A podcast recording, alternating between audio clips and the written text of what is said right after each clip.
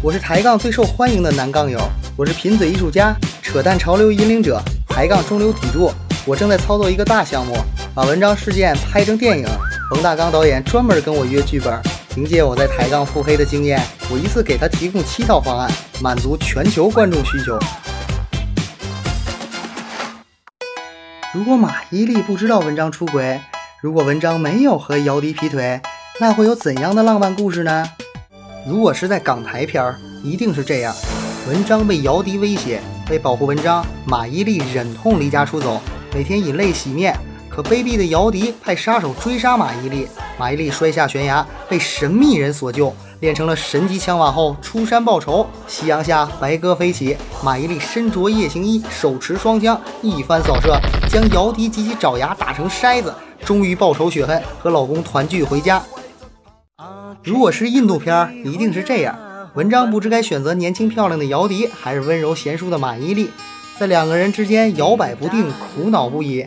于是姚笛和马伊琍为爱决斗，在广场打了起来。打着打着，音乐突然响起来了，三个人跳起舞来，周围出现大量围观群众，大家一起跳舞。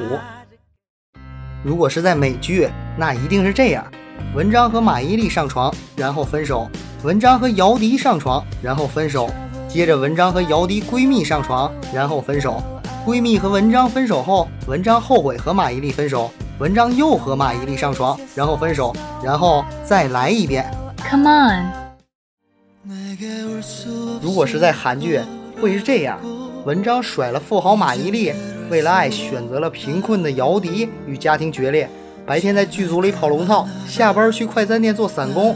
姚笛在小店卖花，两个人每天吃着泡菜，过着贫穷而又幸福的生活。就在文章慢慢在影视界有了名气，生活开始好转的时候，姚笛得了白血病。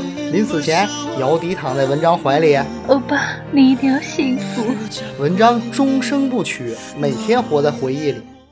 如果是在大陆剧，那一定是这样：文章和马伊琍离婚，选择了姚笛结婚。可婚后，文章吃喝嫖赌，喝多了还打姚笛，姚笛最终受不了了，选择和文章离婚。文章悔悟，痛改前非，努力排戏。二十年后，功成名就的文章在酒吧邂逅了一位外貌酷似姚笛的少女。文章大叔对少女同样有着致命的吸引力。九岁之后，两个人干柴烈火滚了床单。文章跟随少女去见父母，可开门的竟是姚笛。原来当年姚笛是怀着身孕离开文章的。苍天呀！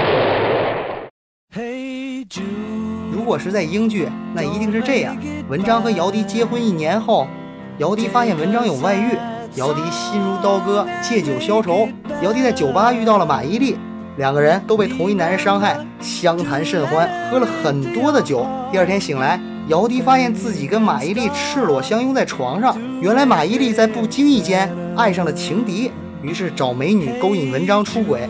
用尽心思，只为得到姚笛。年轻漂亮的姚笛发现自己原来也对温柔贤惠的马伊琍芳心暗许，于是有情人终成基友。